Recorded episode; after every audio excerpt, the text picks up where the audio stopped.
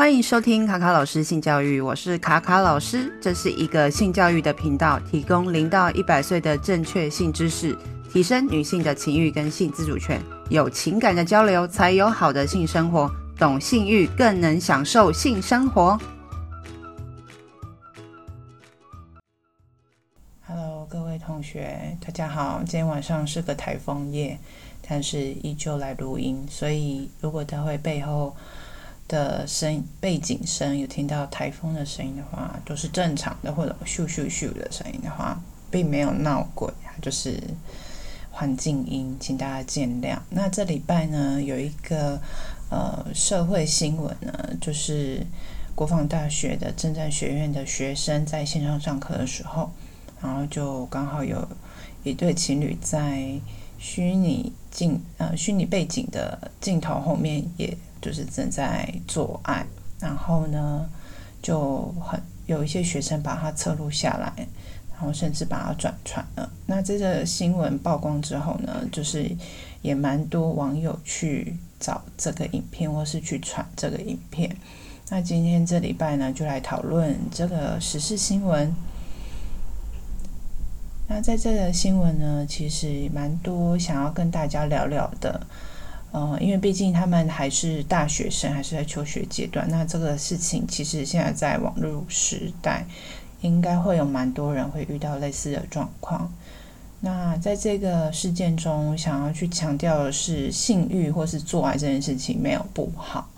但是呢，不可以伤害人跟触犯法律是跟呃是基本的一个条件。那在这个事件当中之后，呃，其实我比较多想要去探讨的是，大家对于别人的隐私权，或是想要去偷窥，或是呃去录影或者这个网络性暴力，大家是比较没有感觉的。然后甚至是啊、呃，你收到这影片之后，你会想要去转传，去哦、跟大家分享，会觉得这、呃、是很猎奇的一件事情。那其实我觉得当下。呃，在视讯上课的时候啊，其他的同学都有看到这个画面，但是没有人去提醒这位同学说：“哎，你的那个画面怎么会跑出这个做爱的画面呢？”没有人跳出来去提醒这个同学，然后而且不但没有去提醒，还把这个东西录制下来。虽然说后来新闻有提到说，是不是有人是有心机，就是去特别设计。这一个女生或男生，然后把这个过程录录制下来。那且不论这个部分就是故意的之外，然后另外还有一个部分就是大家都是，嗯，都没有人出来阻止，啊，没有人出来阻止。那也跟我们的，啊，在这个社会上，有时候我们遇到一些不公不义的事情，我们每一个人都有，呃，至少会有一些人会愿意站出来。去帮忙那个受害者，但是在这个情况下是没有的。那在这个旁观者的部分，其实是大家都没有发挥自己的，呃，一个就是影响力。那也没有人觉得说这件事情会对，呃，这个录被录影的男生或女生，呃，谁会受到伤害会比较多。那其实后来这些影片散播出去之后，很多社群的人都会去，啊、呃，去转传嘛。那在散播影片的时候，很多人都觉得说啊，收到一个很厉害的影片，赶快传出去，这样子要分享给其他人看。那其实，在转传的时候，其实很多在再散播、再传播的这些人都其实没有想过说，如果这个被侧录的女生，如果是他们身旁的女性朋友，或是他们的女儿，或是他们的呃兄弟姐妹，或是他们的女朋友或老婆的话，他们还会这样子去转传吗？然后再就是，这不是经过对方允许的情况下去录制，那很显然这是偷拍的行为。那除了没有同理心之外，其实他也是违反了法律。然后再就是新闻出来之后，其实学校就说哦，他们会严格去呃惩罚这些学生，然后也会去针对这个女学生做哦心理辅导。但也是蛮肯定，说学校还是有注意到，就是事件啊风暴里面的主角们是需要被关注、关心的。但是，其实除了惩罚以外，更需要做的是性教育这件事情。那很多人对于性教育还是有一些误解，说啊，我们教的都是一些身体的知识啊，如何保护自己。那其实，在网络安全这一块，包含这个性暴力，像刚刚提到的，为什么没有哦提醒同学，然后反而还录影下来，录影下来之后还传播出去，这些都是一种性暴力，而且是一种霸凌。好，那大家可能没有这个意识的话，其实这也是会造成别人的伤害。对，那其实如果有性教育课程，这些孩子们在学校里面的孩子们，国防大学的这些学生，或者说未来在大学里面，我觉得也可以试着去跟孩子们聊。就是如果你家中有孩子是大学生，或是你你有教到孩子好是大学生的时候，可以去用这个案例去跟孩子们聊说，如果是你遇到这个状况的话，你会采取什么行动吗？那为什么这些人不会想要跳出来帮忙？而且还帮忙，呃，还去做这个录影，然后去传播。那例如说，他是想要偷窥吗？还是说他是有报复的心态等等之类去讨论？然后再是再传播的这些人，有些人拿到这些影片之后会转传给其他男性去分享嘛？那为什么他们想要去转传这些影片？是因为说，哎，他们可以去分享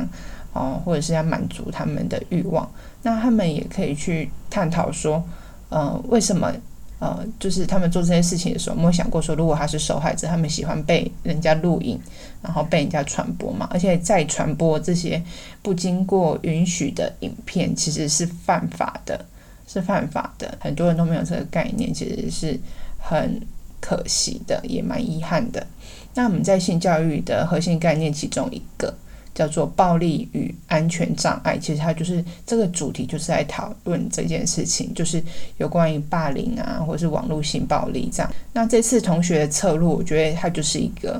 呃性虐待、性骚扰跟性霸凌的呃一个很经典的呃案例。那时候在线上上课的同学们，其实要去反思，说自己的行为可能造成什么样的影响。不是说，哎，这件事情不关我的事，或是冷眼旁观，甚至是有些人录下来留到外界去，呃，这件事情都是不不应该发生的，或者是说，应该要有些人跳出来做些事情，因为没有人会喜欢被偷拍，然后又，呃，这些影片散播出去之后，可能会成为别人性欲望发泄的工具。那我们，呃，在另外一个部分要去探讨，就是我们要如何帮助这些遭受。哦，网络霸凌或是网络性暴力的同学，那这时候我觉得应该要大家应该多去关心这个呃影片中被录影的这个女同学，呃，那他们的心理状态应该是很崩溃，又呃又要担心被学校惩罚等等之类的，可能家长也会很生气，所以有很多部分其实是要去考量这个孩子的心理状态。然后再来呢，在这个性教育的部分，其实还有很多可以去探讨的，呃，例如说，呃，经过允许同意这件事情，我们像他们随意的去录制这件事，也是没有经过对方的允许嘛，是偷拍嘛。那我们以及我们的身体应该有自己的呃自主权、隐私权。那如果被拍的时候，甚至是被制作成呃犯罪的或是性色情的影片的时候，我们应该怎么保障我们的权利？那呃，怎么样去呃保护自己？然后在另外一个部分要探讨的是，有些人传到呃不同的群组去分享这个影片的时候，这些人在传播出去，一直扩散出去。那其实我们现在很多人都会用 Line 嘛，或是用 Telegram，或是用 Facebook 的 Messenger 什么的。那我们透过这些 Social Media 的呃的 Messenger 去传这些资料的时候，我们可以很快速的给丢给很多人看，到底我们有没有意识到说，我们散散播这些东西的时候，或是我们获得这些资资料的时候，我们当下就有办法去跟对方讲，或是我们自己有一个意识到说这件事情是不对的，哦，这样不应该去获取这些，呃，就是被偷拍的影片，不应该去获取这些不被偷拍的影片，这可能也是一个很大的问题。然后再来有一个部分是，大部分会传播这些影片的都是在，呃，全部都是男生的群组里面。那其实我觉得我们在社会当中，就是，呃，很多全部都是男生的，呃，族群，好，都很容易去散播这些，呃，色情影片。那我其实，呃，在这个新闻事件发生的时候，也是，呃，有收到一个男生，他就也也传这个。影片给我，然后他就说，他这台那个他们一群男生的群组里面，呃，就是看到的影片。然后他平常也会传一些类似的，然后有时候我跟他说，你们传这些，你们不都不知道你们真就是在犯法吗？然后，其实我后来就想说，哎，其实很多男生在成长背景当中，或是求学的过程中，同侪之间本来就很自然而然都会分享这个色情影片。他们觉得这是很自然的一件事情，就像丢梗图一样。他们可能没有去思考过说会影响到受害者，或是说，哎，他们考量过别人的心情，他们就觉得啊，这也没什么，反正过一阵子他们就忘记了。那我这个就是这个事件之后，我刚开始有现在。脸书上面发文，那有一些男生就觉得说，哦，现在这种事件层出不穷啊，这个事件里面的这个女主角很快就会被遗忘了，就是他们觉得说，哎，反正受害的人那么多，他只是其中一个，也很大家也很快就会忘记，反正也没什么。所以其实有时候我们对于这种受害者的，呃，就是受害的意识，其实是。同理心的部分是缺少的，然后再来是大家会觉得说这没什么，即使在这件事情已经犯法了，大家还是觉得没什么。那其实是还蛮可怕的一件事情，就是你知道这件事情是错的，但是大家会觉得说啊，反正大家都这样，那就是反正也只是其中偶发事件，反正很快就会被忘记了，等等的，就会觉得很心寒吧。就会我自己是这样觉得啦，所以我也是希望说。呃，就是如果这种事情发生的时候，家长也是跟可以多跟孩子聊聊，而不是说哦，看到这种事件就开始一些就是恐吓的话。例如说，我可能会跟女儿说：“你不要随便跟男生乱，你看这样乱搞，你上了大学之后，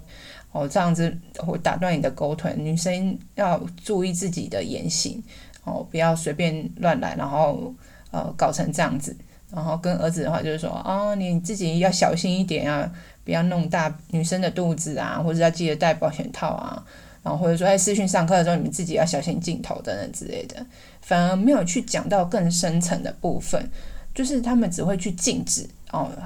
就是去禁止这个性行为，但是这件事情是无济于事的。大学阶段你一定会想要跟哦异性接触，或是会去尝试交往啊，甚至会进一步会就是上床或做爱，这都是很正常的。那他们也会想去享受这个性的那个快感嘛？可是我们要怎么去让他知道说，做任何事情的时候，呃，我们应该要想办法去阻止，而不是说我们在看热闹啊什么等等之类的。不是只有探讨性行为这件事情，或者是说这个男女朋友之间的呃这个交友的状况，而是说我们看到这种不对的事情发生的时候，我们却没有人跳出来去做任何的行为。很心酸吧？我觉得替这个女孩子，我是替其他女生，就是可能有类似事件的所有女生，包含就是李宗瑞事件的这些女孩子是一样的。那最后也想要跟大家讲说，如果像遇到这种事情的时候，我觉得我们可以做什么事情？第一个就是停止转发，停止去关注这个事件。然后减少这个网络的声量，这样子。然后第二个就是说，如果有人转发给你这些影片的时候，当你看得出来这是偷拍的，或是或是你觉得不舒服的影片的时候，其实都要跟对方讲说，请你不要再传这个这个影片给我，这个图给我。然后而且请对方理解说，如果这个事件里面影片的女主角或男主角是你的孩子，是你身边的亲人。是你最爱的人的话，那你会怎么办？你会想要，你还会再去转传这个影片吗？然后第三个是，我觉得家长要真的要多跟孩子聊聊什么叫同理心、隐私权是什么，然后还有这种网络暴力、网络性暴力，还有就是法律的基本的意识。